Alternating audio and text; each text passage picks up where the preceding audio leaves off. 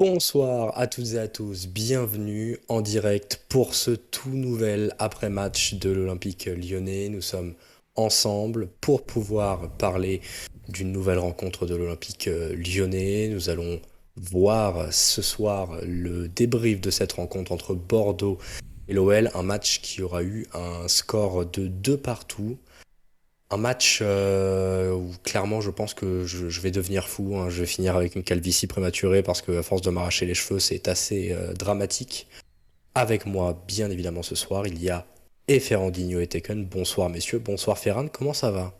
Salut Salut, bah c'est une première pour moi parce que je vais euh, faire tous les réglages euh, derrière. Je vais hoster le live ce soir à la place de Je crois que euh, ma cam a déjà frisé en plus. Et ta cam a déjà frisé, exactement. C'est terrible. Alors ne vous inquiétez pas si jamais je déco pendant ce live, j'ai des problèmes de connexion actuellement donc c'est un plaisir certain. Mais voilà, pour revenir à ce, à ce match, Ferran, un petit mot pour le décrire. encore un mauvais résultat? Au passage, merci, à Skywin euh, de s'être abonné. Bienvenue. merci Skywin. Encore, euh, encore une fois, oui, l'OL qui ne parvient pas à convertir euh, un match. on le verra, a été assez convaincant. Bon, on prend deux buts et on, on finit par faire match nul, donc c'est pas forcément un. Je sais pas si abouti le bon terme, mais en tout cas, voilà. On aurait pu perdre cette rencontre, surtout en fin de match. Et au final, on a quand même réussi à l'emporter. Je vais quand même introduire Taken parce que depuis tout à l'heure, il ne n'a pas encore parlé. Bonsoir Tekken, comment ça va? Bonsoir à tous. Euh, je suis euh, frustré après ce score euh, une nouvelle fois décevant pour notre cher Olympique lyonnais. Et ouais, score des plus frustrants, n'hésitez pas, on va pouvoir dès maintenant vous mettre le, sondage dans le chat pour vous attribuer la, note de ce match, note collective. Entre C'est pour Taken les sondages ce soir. C'est pour Taken les sondages ce soir. Euh, voilà, la note du match qui va être. Euh, est-ce qu'on a décidé d'une range? Pas encore. On n'a pas encore réfléchi sur ça, mais euh, je sais pas, peut-être 3, 4, 5, 6 Ouais, par là. Hein. Oh, j'aurais mis plus, moi. 4, 5, 6, 7 à la limite. Putain, qui va mettre un 7 sur ce match-là, très franchement? Bah, franchement. 7 Je dirais pas, j'irai pas jusqu'à mettre un 7, mais collectivement, 6, ça me paraît pas hideux. Bon, bah on va en parler. On va en parler de toute façon. On va en parler, on va en discuter, il y a de quoi dire. Euh, moi je suis pas d'accord, mais, euh, mais j'imagine que qu'on va en parler. Euh, est-ce que, est-ce que quelqu'un déjà veut, veut commencer peut-être avec son ressenti sur le, sur le match? Mel, t'as pas, pas encore donné ton ressenti sur le match vu que, tu, vu que tu ouvres le bal à chaque fois. Je te propose peut-être de donner ton, ton premier, ta première remarque. Bah, ma première remarque, c'est que c'est une première pour l'Olympique lyonnais dans un nouveau système, que c'est un match euh, qui, collectivement, je trouve, a montré des belles promesses d'avenir. Je vais essayer d'être positif euh, avant tout. On a vu un Olympique lyonnais qui a réalisé son plus grand nombre de passes euh, de toutes ses performances de Ligue 1 confondues cette saison. Donc le ballon a bien circulé, il y avait une belle performance des deux pistons qui allaient être les joueurs scrutés parce que ce passage à 300 ailiers bah, nécessitait qu'on ait des pistons de fort coffre et avec une forte implication dans le jeu. C'est ce qui je trouve est, arrivé. Euh, tout n'a pas été parfait bien sûr, on parlera de l'alignement défensif, on reparlera euh, un petit peu euh, de, de, ces deux buts qu'on encaisse. Mais au final, c'est une performance où l'OL euh, manque de réalisme devant le but, c'est pas surprenant, c'est pas nouveau. Mais c'est un match qui, si jamais il y a ce réalisme-là, peut être gagné très largement. Et si on gagne 4-2 ou 5-2, le match n'est pas non plus hideux parce qu'on a dominé plus que largement les débats. Je suis d'accord avec ce que tu dis. Euh, c'est vrai qu'on a dominé. C'est vrai qu'on a dominé. Pour le coup, là, y a, je pense qu'il n'y a pas grand-chose à dire sur ça. Et moi, je pense qu'on peut commencer avec les, avec les compos maintenant. Donc euh, je vous les ai mises à l'écran hein, parce que pour une fois, et eh oui, pour une fois, on avait quand même du changement. On avait pas mal de changements euh, côté lyonnais avec une, euh, une tactique et une formation inédite avec un back derrière, back l'expression de Taken évidemment que, que, je lui, que je lui emprunte ce soir, avec Loukeba qui, qui ressort un petit peu des, de, de, nulle part hein, dernièrement, qui, revient un petit peu sur le devant de la scène et qui, je pense, en plus, a probablement été un des meilleurs ce soir. Donc Loukeba, Boateng, de Nayer, devant une ligne de 4 avec nos deux pistons, Gusto Emerson, Guimarães Mendes devant la défense, et puis devant euh, deux milieux offensifs centraux et un faux numéro 9, un petit peu à la manière de ce que faisait Ancelotti à l'époque avec son 4-3-2-1 sapin de Noël. Oussem Aouar, Xerdan Shakiri et Lucas Paqueta. Donc voilà, on a innové, euh, on sent qu'il faut encore travailler les automatismes dans cette formation, mais au moins on a essayé quelque chose de nouveau. Côté Bordeaux, c'était un 4-4-2 euh, de, base, hein, j'ai envie de dire, celui qu'on voyait euh, tellement il y a, il y a 10-15 ans, quasiment toutes les équipes évoluaient comme ça, avec les deux lignes de 4 et devant, euh, Adli et euh, Wang Guizhou avec Ellis hein, sur le côté droit. Il est milieu droit, est droit, Albert Ellis. C'est beaucoup passé du côté droit, c'est pour ça que, que je mets l'accent directement sur Ellis et, euh, et Wang Guizhou. Côté bordelais, voilà, je pense que pour les compositions, on a fait à peu près le tour. Et on va peut-être passer au, au, résumé des gros moments, des gros moments, grosses occasions de ce, ce match Parce que Taken, je pense que tu as pas mal de choses à dire en vrai. Effectivement, j'ai noté pas mal d'éléments, pas mal d'occasions, puisque ce match a finalement été assez euh, animé euh, d'à peu près tous les côtés. Hein. Ça a démarré euh, assez vite, on a eu cette, ce petit trou d'air côté lyonnais où tu as Wang qui est lancé en profondeur et qui va tomber en nez à nez avec Lopez qui va réaliser son premier arrêt de la soirée un peu pour sauver les meubles d'entrée, parce que c'était une occasion très franche côté bordelais. L'OL va répliquer dans la même, minute, la neuvième, où tu vas avoir une frappe de Paqueta et, et Costil va repousser du pied, euh, pareil, un peu pour sauver les meubles côté bordelais. Donc dès le, les premières 10 minutes, tu as déjà une grosse occasion de part et d'autre. Dès euh, la douzième minute, tu vas avoir une nouvelle frappe de Wang qui s'est quand même pas mal illustré, je trouve, euh, ce soir, le, Sud-Coréen. Tu vas avoir un nouvel arrêt d'Anthony Lopez. Donc déjà, dès le premier quart d'heure, tu avais un match qui démarrait un peu sur les chapeaux de roue avec des belles occasions. Donc c'était sympa, il y avait du mouvement. Ensuite, on va avoir des choses euh, comme ça à peu près pendant toute la première mi-temps. Tu vas avoir l'action de Gusto qui va faire le poteau sortant, avec un gros cafouillage côté bordelais où tu te dis mince, euh, entre Mangas et Costil, euh, ça se parlait pas la même langue. Puis tu vas avoir le, premier but, premier but de Denayer où, tu vas avoir un petit corner de, de Shakiri et puis le, Belge qui va s'imposer au duel contre le défenseur norvégien des Girondins de Bordeaux, Gregersen, pour mettre le ballon de la tête pour mettre le 1-0, un petit but sympathique. Je crois que c'est le troisième, si c'est vous, vous me détrompez. Si troisième de Denayer, exactement. En Ligue 1, ouais. Ça commence à faire beaucoup. Hein. Bon, Denayer qui sortira sur, euh, sur, blessure juste après, évidemment. Ça, c'est, c'est peut-être grave. Hein. C'est peut-être grave. En plus, euh, le staff ah, euh, médical soupçonnait une fracture du péroné. Il y en a pour plusieurs très longs mois si, c'est, si c'est cette blessure-là. Ouais. Et quid de euh, sa prolongation dans ce cas-là hein, Si on repart sur le pragmatisme de base, euh, ça vous fait pas penser va se passer avec Denayer? Ça vous fait pas penser au cas Memphis? Si. Bon, il y en a un qui a. il y en a un qui l'aurait. Voilà, il y en a un qui, qui l'aurait fallu garder, et il y en a un autre qui. Bon, disons que ça me fait moins mal. Quoi. Une fois ce premier but marqué pour, euh, pour les Lyonnais, on a évidemment 6 minutes plus tard à la 36e bah, l'égalisation des Bordelais avec un, une action qui part du côté droit avec Yacine Adli qui va trouver le Hondurien euh, Ellis, que perso je connaissais pas avant ce match, mais qui euh, a l'air plutôt bon. Parce que tu vas faire pas à FIFA, ça. absolument, absolument. honte à moi, je, connais à FIFA. Centrara de terre, t'as Houdin et Malo Gusto qui vont se disputer le ballon, sauf que bah, tout le monde va tomber un peu n'importe comment, et puis je crois que c'est Gusto qui finit par pousser le ballon dans son propre camp. c'est une, action vraiment, euh, vraiment dramatique, quoi, parce qu'en plus Gusto est un petit peu en retard sur Houdin euh, euh, au moment du centre. Donc voilà, c'est l'égalisation, ça fait un 1-1 à la 36e, c'est difficile à encaisser pour, euh, pour les Lyonnais qui dominaient plutôt les débats jusqu'ici. Et puis à la 41e, tu, as une action complètement lunaire qui se passe, puisque tu as la défense girondine qui renvoie un ballon dans l'axe, puis tu as Mendes comme ça qui pose une frappe absolument surpuissante pour le but du 2-1 côté lyonnais. Je, je, je, suis resté bouche bée devant cette action, tant la frappe est absolument magnifique. Je pense que vous serez d'accord avec moi, messieurs. Ouais, oh bah, y a rien à dire. Là. Et d'une, d'une pureté. Pour le premier but de Mendes avec l'Olympique Lyonnais d'ailleurs. Ouais, il y avait eu un but en, amical euh, aussi sur les 2-3 premiers matchs qu'il avait joué avec nous. une frappe de loin aussi magnifique. Contre le Genoa. Et euh, mais oui, premier but en match officiel. Donc voilà, on se quitte sur cette première mi-temps avec un 2-1 pour, euh, pour les Lyonnais. Pas forcément immérité, parce que l'OL a beaucoup plus de possession et, maîtrise globalement les, débats, même si euh, en termes de tir et d'occasion, il n'y en a pas énormément de très dangereuses.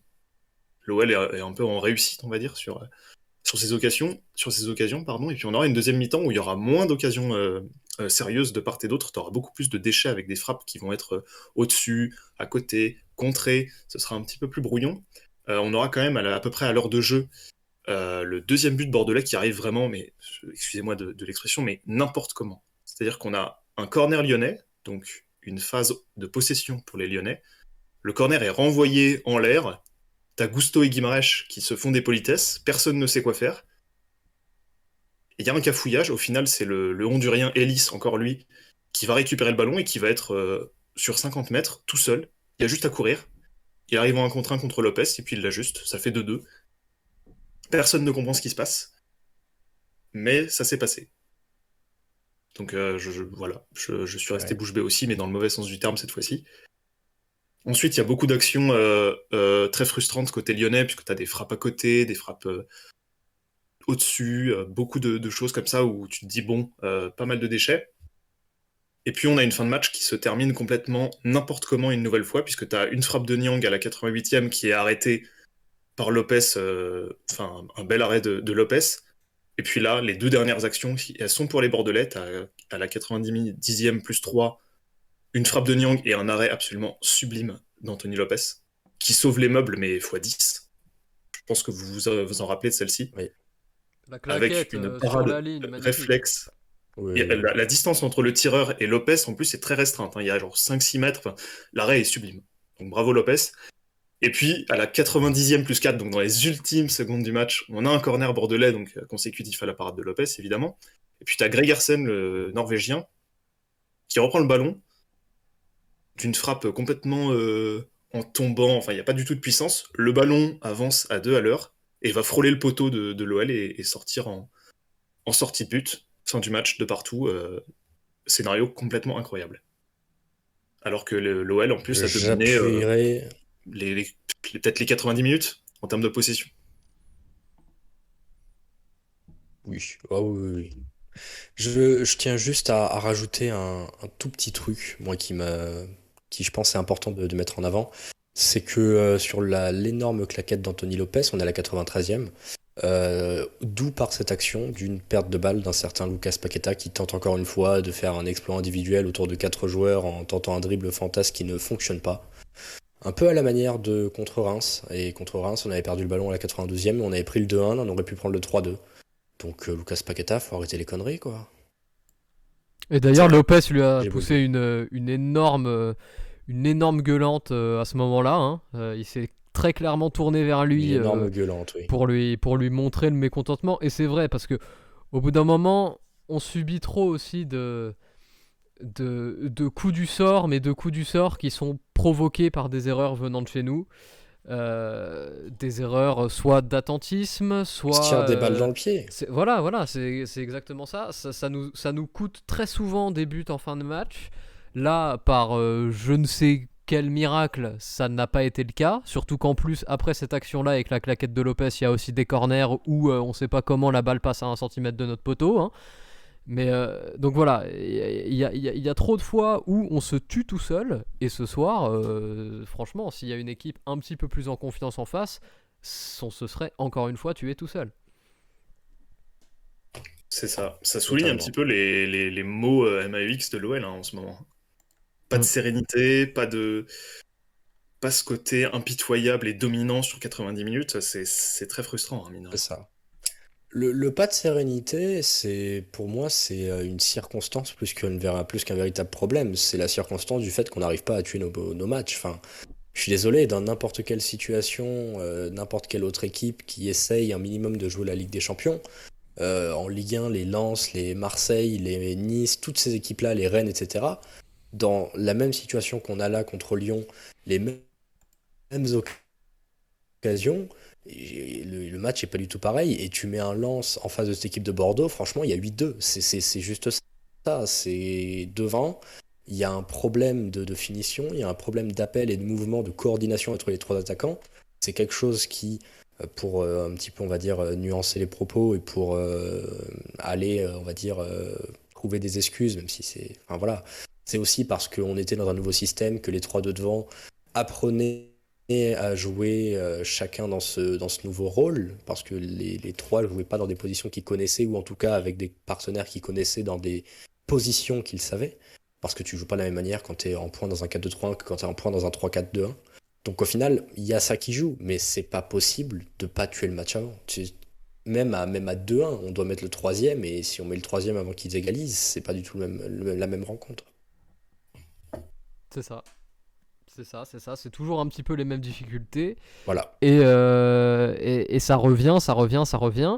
Et au final, euh, si vous regardez cette, euh, les stats avec les expected goals, et eh ben ce match-là, on doit le perdre. Si, si, si on regarde bien, 2.30 pour Bordeaux, 1.66 pour nous, alors qu'en face, on a une possession de 70-30. C'est encore une fois énormément d'expected goals qui viennent dans les 5 dernières minutes avec d'une part les boulevards qu'on laisse et d'autre part nos propres erreurs dont on vient déjà de parler qui sont ensuite utilisées par Bordeaux, ce serait n'importe quelle autre équipe en face, ça serait utilisé pareil, sauf que peut-être qu'en plus ça aurait fait but. Donc euh, voilà, au, final, faut, faut pas être surpris quand on, quand on voit ce genre de statistiques, elles, elles elles sont cohérentes par rapport à ce qu'on voit sur le terrain et ça renvoie une image à chaque fois du club qu'on vient de développer sur se tirer tout seul des balles dans le pied en donnant à chaque fois des énormes occasions aux équipes adverses. J'ai envie de vous poser une question, messieurs, qui, euh, est un petit peu volontairement euh, orientée euh, sur. Enfin, je sais pas comment dire. Mais est-ce que pour ce match-là, tu vois, pour trouver des excuses et pour faire le mec chiant, est-ce qu'on peut pas également parler juste des blessures et des changements tactiques qui font que on finit le match avec un Toko piston gauche et avec un, Mendes défenseur central? Est-ce que ça passe à part de responsabilité dans le fait que défensivement on n'a absolument pas été là dans les dix dernières minutes dès qu'il y avait une prise de vitesse côté bordelais? Bon, je pense que c'est surtout parce qu'on attaquait beaucoup. La, blessure de Denayer est pas, ça c'est vrai, parce qu'elle arrive euh, à la fin de la première mi-temps. Euh, c'est quelque chose qui est effectivement pas prévu, d'autant plus qu'elle est conjuguée à la blessure de, de, Diomandé, ce qui fait que tu es un petit peu juste une fois que ces deux-là sont, sont, plus là en, défense centrale, d'autant que tu as Boateng qui, euh, eh, ça a été dit d'ailleurs par Julien Moi, a du mal à terminer ses matchs depuis un bon moment avec, avec l'OL. Mais est-ce que c'est une excuse pour justifier la, lâcheté au sens euh, souplesse du bloc lorsqu'il est pris en contre, je, ne crois pas. Pas totalement. Pas, c'est pas l'unique raison. Maintenant, c'est vrai qu'il y a cette euh, excuse-là, et globalement, c'est pour aller dans le prolongement de, toute la réflexion qu'il y aura autour de ce match-là. Une grande partie des gens, et j'en fais peut-être partie, enfin, et j'en fais partie, et j'ai peut-être ou probablement tort, je sais pas, mais pense franchement que ce match-là t'offre quand même des perspectives extrêmement positives et que même si le résultat est le même que lors des dernières rencontres contre Reims ou contre Montpellier, même si Montpellier avait les trois points et que Reims en avait zéro, il y a aussi ce fait qu'il y avait un nouveau système, ce fait que dans le jeu il y avait quand même des plus. Euh, on a mieux joué ce soir qu'on a joué contre Reims, c'est une évidence. Et au final, bah, le changement de système peut apparaître comme une excuse pour cette mauvaise performance-là. En tout cas, Skywin qui, qui, dit dans le chat quelque chose qui pour moi est, très vrai, et je suis sûr que, que, vous deux allez très bien comprendre pourquoi je relève ce message. Ne pas tuer son match 109, ça semble presque logique. Bah oui, bah oui, euh, tout à fait. Euh, les joueurs sont toujours meilleurs quand ils jouent à leur poste. Comme c'est étonnant, ça fait un an que je me tue à répéter cet état de fait qui devrait tout de même... Euh, quelque chose, euh, je, sais pas, quelque chose d'à peu près logique, d'à peu près ancré euh, dans les cerveaux de à peu près tout le monde. Et pourtant, et pourtant, on a encore euh, des, des, essais sur, ce, sur ce genre de sujet, avec ce soir un, un, Paqueta qui joue à un poste de numéro 9, on ne sait pas vraiment pourquoi. alors qu'on a Dembélé, Dembélé d'ailleurs qui quand il est rentré a été plutôt bon, j'ai trouvé. Euh, et qui en plus et qui en plus, euh, je pense, pourrait être loin d'être euh, d'être ridicule dans cette configuration là avec deux milieux offensifs qui seraient très proches de lui qui serait très proche de lui et qui lui éviterait de porter le ballon longtemps parce que Moussa Dembélé, il est nul quand il porte le ballon longtemps en venant de loin parce qu'il sait pas, et en niveau conduite de balle, euh, c'est niveau euh, moins 14 sur 20, Moussa Dembélé. Par contre, s'il est devant le but, qu'il a réussi à combiner avant, à servir ses deux milieux offensifs qui sont derrière lui, très proches de lui, parce qu'ils sont dans l'axe, avec Awar, Paqueta, Shakiri, un petit peu ce genre de, de profil-là, je suis persuadé que Dembélé, c'est peut-être même la meilleure configuration de jeu pour lui, et plus globalement, vous, vous, allez me dire ce que vous en pensez, mais plus globalement, je suis à peu près persuadé que ce système de jeu-là, travaillé un petit peu plus en profondeur que sur trois jours, c'est un système de jeu qui actuellement, en l'état actuel des choses et de l'effectif, est peut-être celui qui, qui convient le plus aux individualités qu'on a. Je suis d'accord. Euh, pour les trois de devant, ce qui m'a étonné, c'est de ne pas voir une doublette Awar-Paqueta en soutien d'un Moussa Dembélé. Parce que typiquement, Shakiri, Paqueta, Awar, c'est trois joueurs qui aiment bien jouer un peu en, tant que, numéro 10. Et ça se marche un petit peu dessus, euh, je trouve. Alors que si tu mets Dembélé en, bah, C'est quelque chose que. Vas-y, vas-y, vas-y. C'est quelque chose que Peter Boss euh, parle souvent. Il avait souvent opposé euh, le profil de, Ryan Cherky avec euh, le profil d'un Toko Ekambi en disant il y en a un qui demande dans les pieds et il y en a un qui va souvent chercher beaucoup plus la profondeur. Et là, en fait, le problème aujourd'hui, c'est qu'on avait vraiment trois joueurs qui demandaient dans les pieds. Et face au bloc bas, face à cette formation Montpellier, euh, Montpellier n'importe quoi, face à cette formation bordelaise qui était très basse, il aurait fallu quand même avoir quelqu'un qui puisse d'une part apporter de, la force, apporter de la puissance et qui puisse apporter ses appels dans la profondeur qui, ont manqué à certains moments. Et c'est vrai que je vais même aller plus loin. Pour moi, Paqueta, sur les trois derniers matchs, euh, il doit aller sur le banc. Et au final, on aura la chance de le voir euh, un petit peu contre son gré contre Lille parce qu'il sera suspendu. Mais au final, qu'est-ce qui justifie qu'un Lucas Paqueta qui n'est pas à son bon poste en numéro 9 prenne la place de Slimani ou Dembélé qui sont de toute façon deux attaquants de pointe qui ont pour ce, rôle-là comme, il y a un bout de style de jeu sur ça. Oui. Euh, Audi qui nous dit dans le chat euh, YouTube que Peter Boss a dit en, conférence de, fin de match que Paqueta était en neuf ce soir parce que Dembélé n'était pas prêt physiquement à débuter un match. Donc ça peut expliquer un minimum ah, la non-présence de Dembélé. En revanche, est-ce que ça explique la non-présence de quelqu'un d'autre à ce poste-là? Beaucoup moins. C'est ça. Pour moi, ce soir, un profil de Karl Toko et Cambi en point et le profil le plus cohérent. C'est un attaquant qui est bon de la tête, donc qui recevra beaucoup de centres. On aurait pu en avoir beaucoup plus que ce qu'on a eu quand on voit les espaces, les boulevards, les avenues, les, Champs-Élysées qui étaient laissés sur les côtés. Et au final, un Toko se serait régalé, parce qu'en plus de ça, il peut prendre la profondeur, parce qu'en plus de ça, c'est quelqu'un qui, euh, qui a cette capacité à, tout de suite à plonger rapidement dans, dans les espaces et il y a deux ou trois centres où on peut faire des centres en retrait, jouer court et aller chercher un attaquant en retrait. Et un profil à la Toko serait régalé dans ce genre de rencontre-là. Et même pour aller encore plus loin, si jamais Dembélé n'était pas là, qu'on ne veut pas mettre Toko pour je ne sais quelle raison, t'as encore Xardan Shakiri. Euh, Shakiri, n'importe quoi. Islam Simani. Donc au final, c'est vrai que le choix de Paqueta, il laisse penseur. Et à mon sens, la justification que j'apporte, qui est une pure hypothèse, c'est que Peter Boss voulait intégrer Shakiri pour le, pour le garder un peu concerné, etc., et le mettre dans une position qui était plus naturelle et plus simple pour lui, où il devrait s'épanouir un peu mieux, et je l'ai trouvé meilleur sur ce match-là que sur les matchs en ailier droit, et qu'en même temps, il s'est refusé de sortir Lucas Paqueta, et que par défaut, il l'a placé en numéro 9.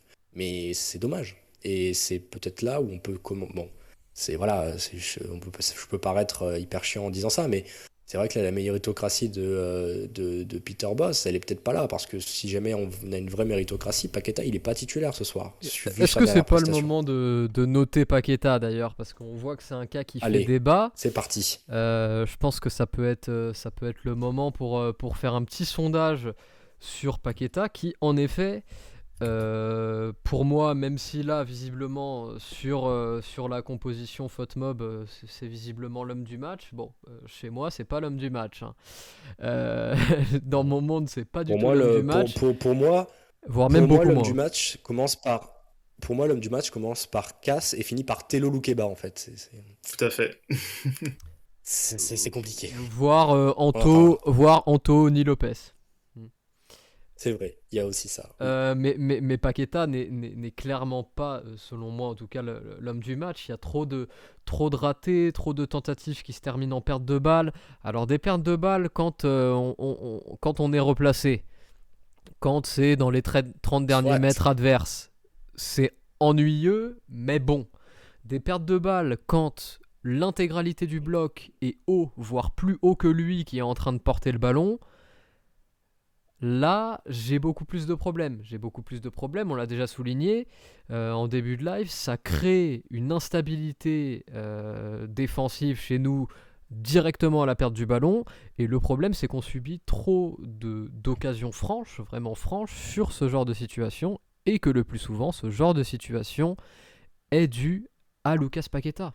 En tout cas, ce soir et sur le match précédent, c'est vraiment comme ça que je l'ai ressenti moi. Donc, la note de Lucas Paqueta ce soir, pour moi, elle est compliquée. Elle est compliquée, c'est même pas la moyenne, je pense. Et euh, moi, je mettrais peut-être. Euh, peut-être. Euh, il a pas marqué en plus. Il a pas marqué, on est d'accord. Non, non, bah, pas, marqué. Bah, et pas, marqué, pas de passe décisive. Moi, je mets 4. Ouais, moi j'étais sur 4 ou 4,5 aussi. C'est décevant pour, pour Paqueta. Il y a la circonstance atténuante du, du poste qu'il ne choisit pas, puisque c'est Peter Boss qui choisit de le placer là. Il fait, il, fait quand même, euh, il fait quand même quasiment 35 minutes en, poste plus normal quand Dembélé rentre. Ouais, avec le même déchet euh, dans, le, dans le jeu. Et là, pour le coup, c'est 100% de sa responsabilité. Donc oui, 4 ou 4,5, euh, c'est c'est ce qu'il lui faut. et merci beaucoup, merci beaucoup à Audi. encore et toujours dans le, dans le chat YouTube qui, qui a fait un don de, de 5 euros. Donc merci beaucoup à toi de, pour ta fidélité, de passer là euh, tous les après-matchs avec nous. C'est, c'est super sympa. Merci beaucoup. Merci beaucoup. Et puis Lucas Paqueta qui, euh, pour l'instant, est sur, euh, sur une note entre 3,5 et 4, hein, selon, les différents, selon les différents votes. Je, pense qu'on est dans le vrai parce que, enfin, autant là, étonnamment, il est très très bien noté sur Photmob, autant l'impression visuelle qu'il a dégagée et euh, le rapport euh, bénéfice-risque sur ce match-là, il a vraiment pas été très bon, euh, Paqueta. Ce soir, c'est encore un match compliqué. Il est dans le dur. C'est ça, il est dans le dur. Il est dans le dur en ce moment depuis peut-être. Bah, en gros, depuis le moment où Lyon a commencé à, être complètement déréglé après le match de Nice. De toute façon, c'est un joueur qui, qui, a besoin de confiance. C'est lui le dit, mais tout l'environnement autour et toutes les personnes qui en parlent et qui touchent à ce sujet-là le disent. C'est quelqu'un qui physiquement, moralement, mentalement est très fragile et qui va vraiment être euh, les montagnes russes. Quand tout va bien, il va sublimer l'effectif de la plus belle des manières. Quand ça va aller mal, euh, je dirais pas qu'il va plomber l'équipe, mais c'est pas quelqu'un qui va relancer tout le monde, euh, au contraire d'un Anthony Lopez ou, autre. Donc c'est vrai que bah, là, c'est très compliqué parce que la période est compliquée. Et il faut espérer que ce changement de système et que les résultats reviendront assez rapidement et que tout ça permettra de revoir un Lucas Paqueta à la hauteur de ce qu'on sait et des capacités qu'on lui connaît, parce qu'il les a et il les a déjà prouvées. C'est ça, hein, l'interlude sur le hors du groupe euh, contre Lille euh, ne peut que lui faire du bien finalement. C'est ça. Donc euh, en termes de notes, si on fait la moyenne un peu partout, on est à 4 sur 10 environ. Oui, ça me ça semble. C'est ce que j'aurais dit. Après, après, on va essayer. On, vous, enfin, n'hésitez pas à nous dire euh, dans le chat ce que vous pensez de, de la proposition que je vais faire parce que c'est un, un, sujet dont on a discuté juste après le live de la dernière fois. Euh, on aimerait réussir à utiliser la note qu'on donne au match. La note qu'on donne au match, euh, on ferait une espèce d'échelle d'échelle de valeur pour ensuite pouvoir réussir à mettre une sorte de, de malus ou plutôt faire une médiane de joueurs qui soit en dessous euh, de 5 si euh, par exemple collectivement on a fait un match noté 3 sur 10 alors que peut-être si on fait un match noté 8 sur 10 mettre une médiane plutôt à 6 sur 10 pour l'ensemble des notations de joueurs. Donc voilà n'hésitez pas à dire dans le chat euh, si, vous pensez que ça peut être une bonne idée à faire ce, genre de, ce genre de calcul là avec une petite échelle de proportionnalité. Et, et donc Lucas Paqueta 4 sur 10 est-ce qu'on se redonnerait pas un petit peu de, de beau moqueur en parlant d'un joueur que, que Melt a apprécié, je le sais, euh, ce soir Je pense qu'on l'a tous apprécié. On hein. parlait de Castello. Absolument. Notre ami Castello Lukeba qui avait euh, retrouvé le, 11 après son bon match contre Brondby il y a, il y a de cela deux semaines environ. Qui a été euh, que j'ai beaucoup aimé. Je voulais en placer un mot d'ailleurs sur, sur Lukeba euh, en parlant tout à l'heure de la défense à 3 de ce nouveau système. Le trio Lukeba, Boateng, Denayer sur la première mi-temps pour avoir un bloc haut et s'installer dans la moitié de terrain bordelaise pour justement faire tourner le ballon et, bien asphyxier le, le peuple bordelais. Euh, j'ai trouvé que cet ajout-là dans, le, 11 était vraiment le bienvenu. Parce qu'on a un joueur qui est technique, qui sait faire les, bonnes passes, qui sait faire les passes verticales, qui sait percuter balle au pied, un peu ce que fait aussi Denayer de l'autre côté. Donc euh, en termes de complémentarité, euh, ça me plaît beaucoup cette affaire-là. Mais surtout que moi je vais rebondir sur ce que tu appelles complémentarité parce que je pense que ça peut être extrêmement puissant et même si c'est pas Denayer, si c'est Diomandé, ça sera exactement pareil, voire encore plus puissant parce que on va avoir un Loukeba, un Denayer ou un Diomandé. Donc ces trois-là sont un petit peu le même genre de défenseurs, c'est-à-dire des défenseurs qui sont très à l'aise dans le déplacement, dans le mouvement, que ce soit ballon au pied ou sans, ballon au pied sur les phases de replacement, c'est leur gros point fort.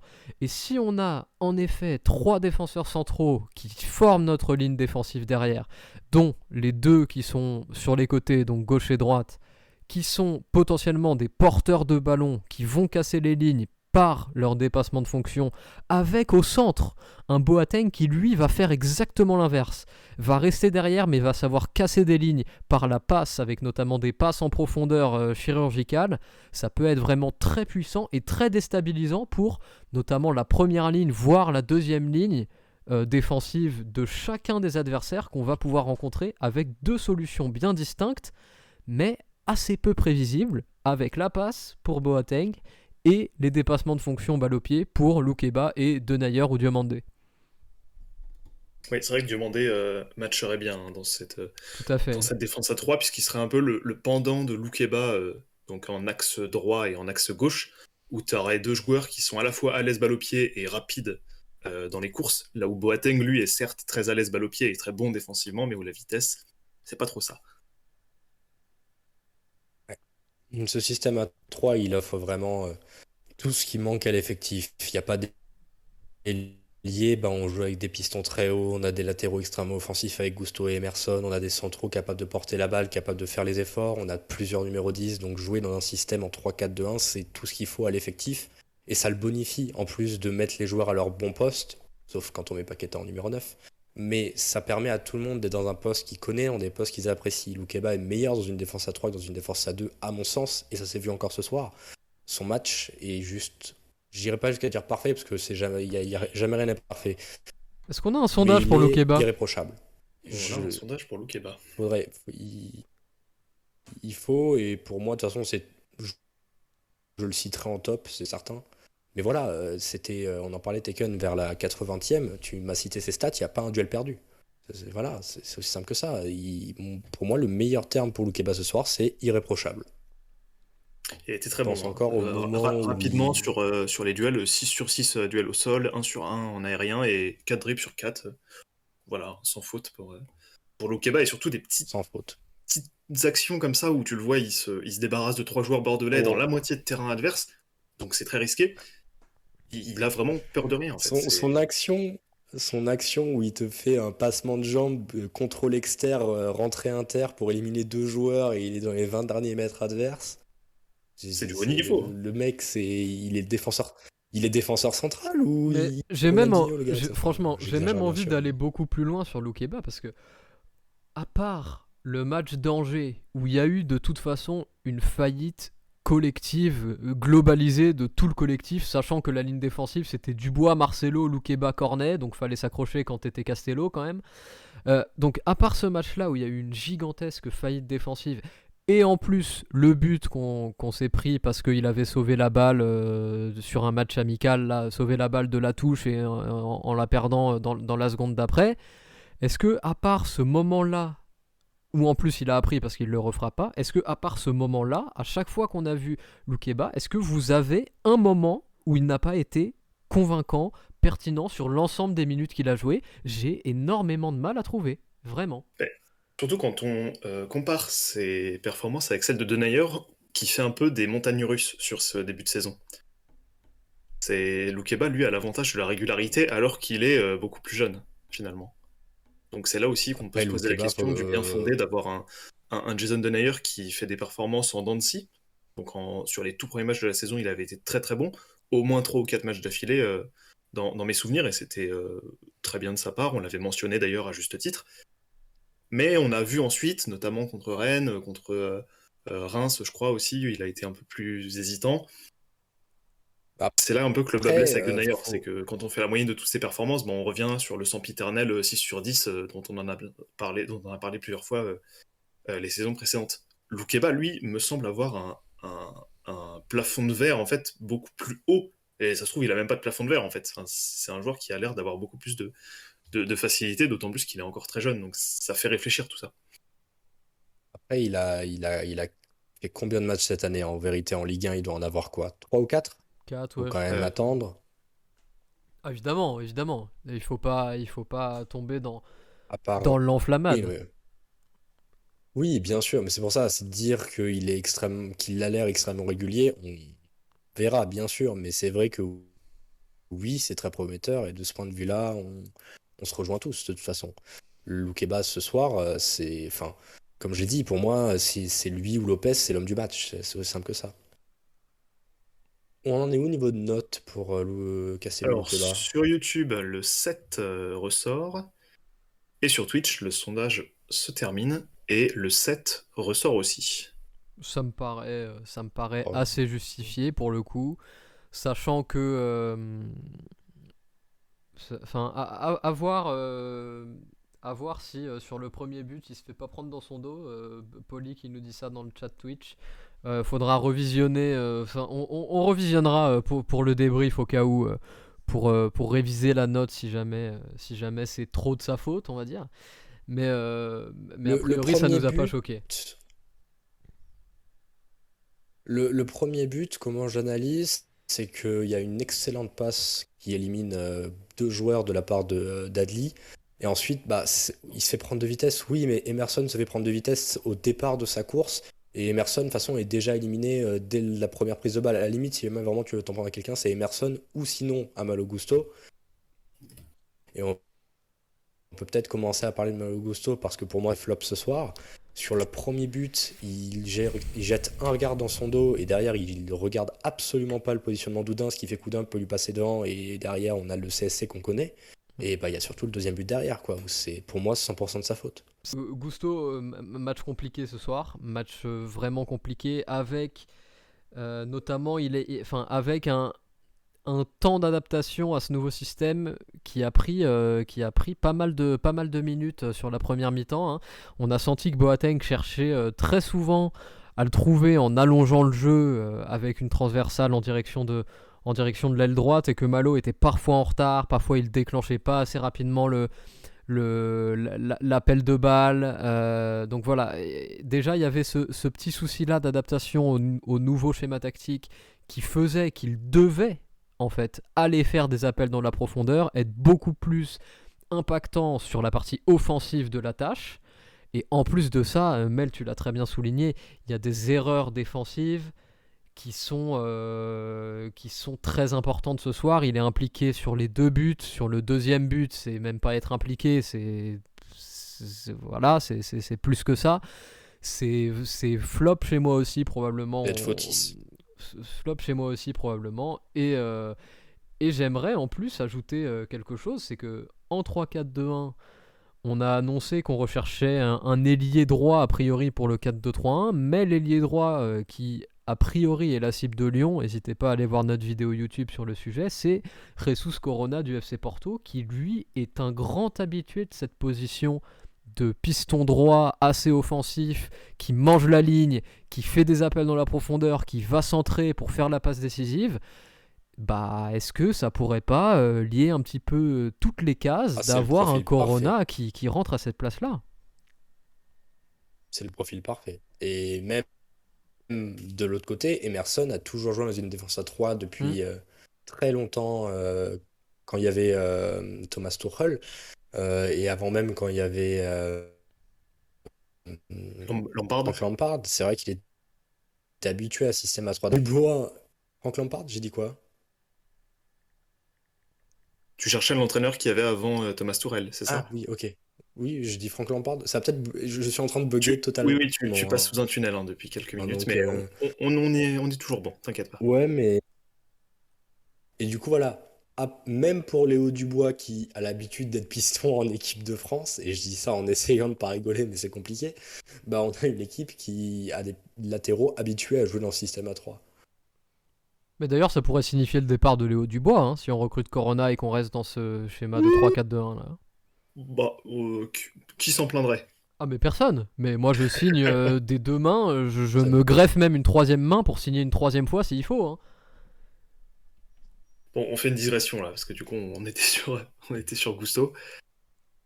Gusto en plus qui se, qui se distingue pas forcément aussi ce soir par son, son apport offensif. Hein. J'ai le souvenir d'un centre euh, qui m'a fait penser à ceux de Léo Dubois. Derrière le but Derrière le but Vers la 70e ou 80e minute, euh, je me suis dit, pop, pop, pop, ça, ça ponctue une soirée, euh, une soirée difficile et douloureuse pour, pour Gusto. C'est vrai, c'est vrai, c'est vrai. Est-ce qu'on avait un sondage pour, pour Gusto ou pas? Tout à fait. Sur YouTube, le 3 ressort. Ouf. Et sur Twitch, le 3 ressort aussi. Ok, bon bah, en effet, il va probablement occuper une très belle place dans les flops ce soir. Jusqu'ici, on a, on a vu juste hein, concernant les, joueurs qui ont déçu. Hein. Ah, c'était assez visuel. Hein. Euh, pour le coup, euh, on, va pas non plus chercher euh, midi à 14h quand on dit que Gusto il est fautif sur les deux buts qu'on encaisse. On va pas chercher midi à 14h quand on voit que Paqueta a trop de pertes de balles à un poste qui n'est pas le sien et, qu'il met en danger l'équipe sur les, sur, les, sur les phases de, de contre rapide adverse. Donc bon, au final, tout, tout se suit et tout est plutôt cohérent. Est-ce qu'on parlerait pas encore une fois peut-être pour... parce qu'on en a déjà beaucoup parlé cette saison mine de rien d'Anthony Lopez qui, euh, qui sauve vraiment beaucoup l'équipe euh, depuis, euh, depuis deux mois, deux mois et demi. Il lui fallait la rumeur Onana pour repartir un petit peu de, de plus belle et, qu'on retrouve le, le Lopez d'il y a 2-3 ans. Bon, il y a eu le match de, la semaine, de fin, de, de, il y a 3 jours qui était un petit peu plus compliqué avec, avec, le, dernier but adverse qui était un petit peu de son fait. Mais ce soir, euh, il relève la tête très rapidement et il a été vraiment super super bon sur sa ligne, très rassurant et il sauve, euh, le point du match nul au final. Hein. Ah oui, largement. Largement pour Lopez qui s'est encore une fois montré euh, bah, essentiel finalement à cette formation lyonnaise qui a du mal en contre, qui a qui est pas du tout hermétique défensivement et qui doit souvent se, se, se fier à son dernier rempart pour, euh, pour éviter de repartir avec des valises de but euh, en fin de match. Donc euh, oui, le bah... une nouvelle fois qui se distingue positivement. Il aurait mérité hein, son, son, clean sheet, dommage pour, pour lui, parce que les buts sont pas du tout en plus de son fait sur ce match-là. Donc ouais, c'est difficile, je trouve, comme destin pour, pour Lopez de repartir avec deux buts et le point du nul quand on fait une telle prestation. Donc, donc Lopez ce soir c'est encore très très convaincant. Il sauve encore euh, bah, il, sauve nos fesses. Hein. Euh, il sauve nos fesses dans les dernières minutes du match. Il l'a beaucoup fait cette saison. Et, euh, et au-delà de ça, on se rend compte quand même de, de, son importance dans le groupe quand on le voit aller chercher n'importe qui sur le terrain parce que parce qu'il a fait une bêtise quoi. le regard le regard vers Paqueta là dans les dans les dernières minutes de jeu, euh, croyez-moi, moi je veux pas me, veux pas me faire regarder comme ça par, euh, par, par, quiconque. Hein. en même temps, tu as besoin dans un, dans un effectif d'avoir des joueurs comme ça qui réussissent à gueuler sur les autres quand le, le collectif est un petit peu en train de vaciller. Cette année à l'OL, on a qui? On a Boateng, Lopez, c'est à peu près tout finalement en termes de joueurs qui ont un vrai charisme et une vraie présence. D'autant plus qu'on a un Oussam par exemple, qui ce soir est capitaine, mais qui finalement n'a pas ce, supplément d'âme euh, pour aller voilà, réveiller ses, partenaires euh, individuellement pour, euh, pour les mener vers, la victoire. C'est vrai qu'Awar, c'est beaucoup plus un leader technique qui va briller par le, jeu, mais pas forcément par ses, capacités orales et de capitaine. Donc finalement, tout ça nous fait pour, pour Lopez un bon bilan hein, sur ce match-là. ça, se, ça se ressent d'ailleurs dans, les notes. Hein. Sur YouTube, c'est ça se joue entre 6,5 et, et 7.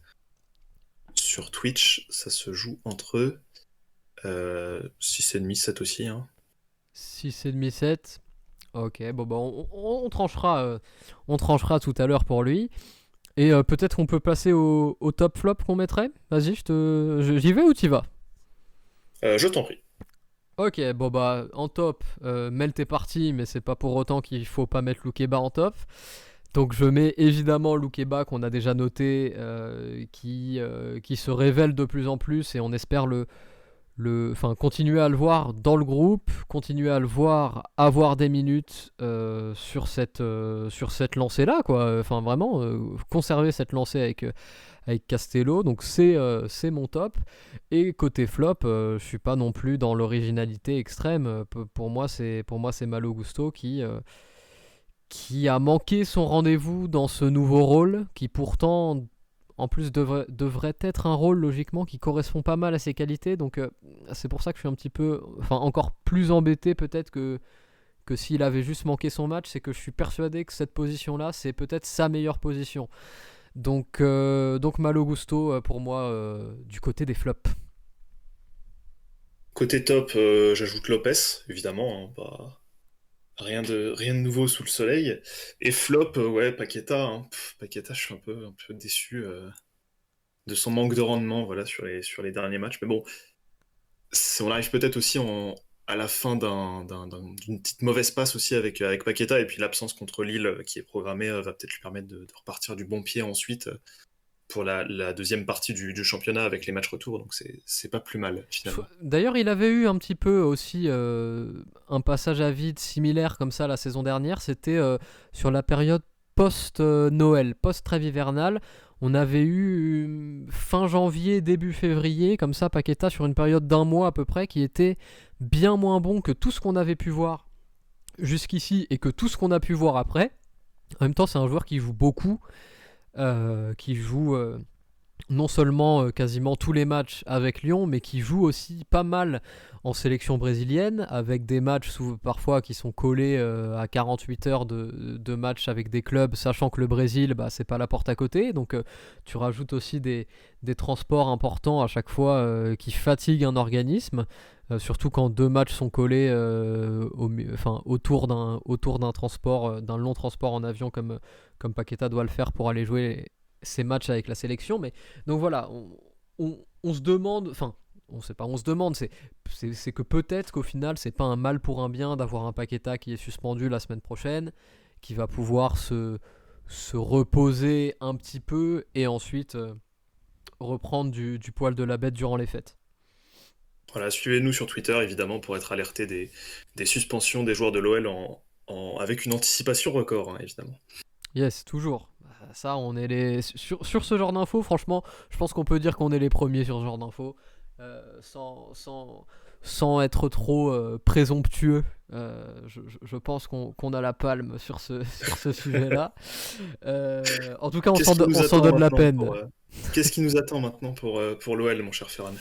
L'image du classement, donc pour avoir une petite idée du, du championnat de Ligue 1. Voilà, on voit, on voit Lyon qui actuellement est, est en 12e place, mais voilà, c'est au final on stagne encore ce soir. Euh, va falloir commencer à, se réveiller niveau comptable, hein, parce que même si on, on essaye de faire des essais, ce soir on prend qu'un point contre probablement la pire équipe du championnat. C'est quand même, euh, quand même compliqué comptablement de ne pas prendre les trois points contre, ce Bordeaux-là euh, qui, a ce niveau-là. Mais en même temps, si on regarde aussi vers, un petit peu plus vers le haut, on se rend compte qu'on n'est vraiment pas si loin que ça euh, du top 4 notamment, euh, étant donné qu'en plus on a, il faut attendre le, le, résultat de ce que va donner l'Olympico, comment il va être traité, mais on n'est vraiment pas si loin de ce qu'il y a devant en considérant notre, notre match en retard. parce que en fait les autres équipes font comme nous. Il y a des matchs nuls, il y a des défaites un petit peu de partout. nice, Lens, Marseille.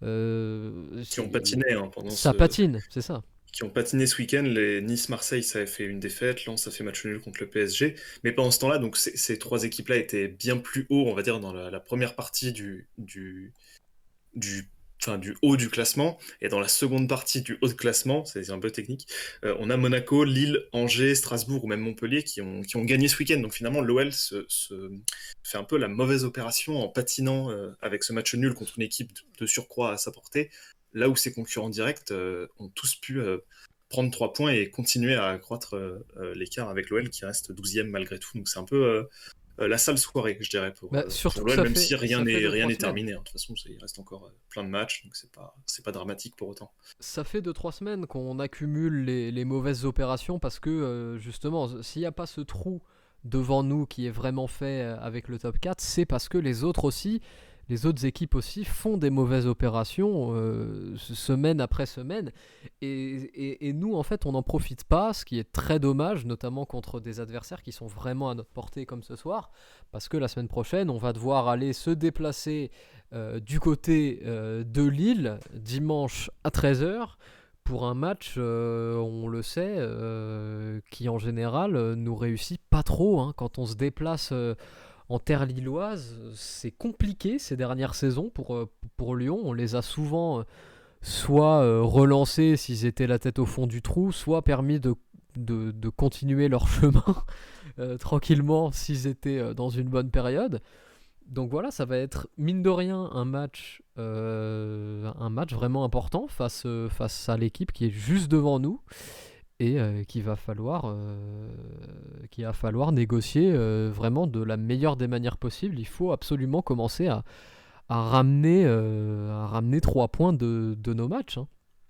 C'est ça, hein. c'est faut gagner, d'autant plus qu'après tu as le match de Coupe de France contre le Paris FC, ensuite tu as Metz qui a un autre adversaire à la peine, un peu comme, comme Bordeaux en Ligue 1, et puis juste après, enfin juste après, ce sera deux semaines plus tard parce que tu auras la trêve de Noël, tu auras la réception du, Paris Saint-Germain. Donc voilà, tu vas avoir un programme avec à nouveau des montagnes russes, puisque tu vas faire Lille, puis euh, Paris FC Metz, puis euh, PSG euh, pour reprendre en 2022. Donc voilà, tu un programme très animé et, et, oui, il faudra toujours pas se rater pour, pour parce que tu as encore moyen de, de remonter en Ligue 1, parce qu'au final, c'est pas du tout perdu. Hein. Surtout que si la, la Ligue, elle a jusqu'au 8 décembre pour statuer sur, sur OLOM, ne, n'inflige aucun point de, pénalité à, l'OL et que l'OL joue son match contre Marseille et gagne ce match-là, euh, tout revient dans, le, dans la course au podium. Donc finalement, c'est, encore, il y a encore de l'optimisme, à mine de rien.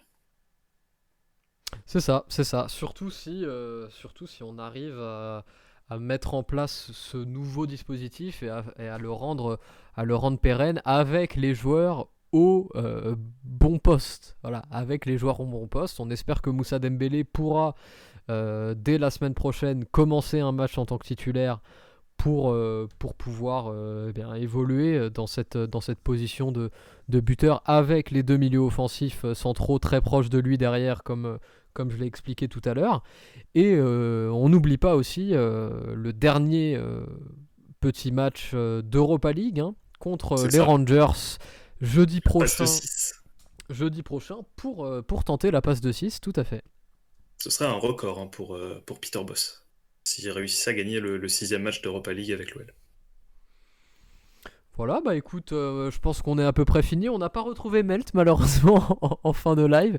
Il nous avait définitivement, euh, définitivement quitté. Euh. Il n'a pas trouvé le bout du tunnel. Hein. C'est ça, il, non, il s'est vraiment perdu, perdu dans le tunnel. Mais bah, de toute façon, je pense qu'on on va se laisser là. On a déjà dit pas mal de choses et puis on va se retrouver bah, jeudi soir.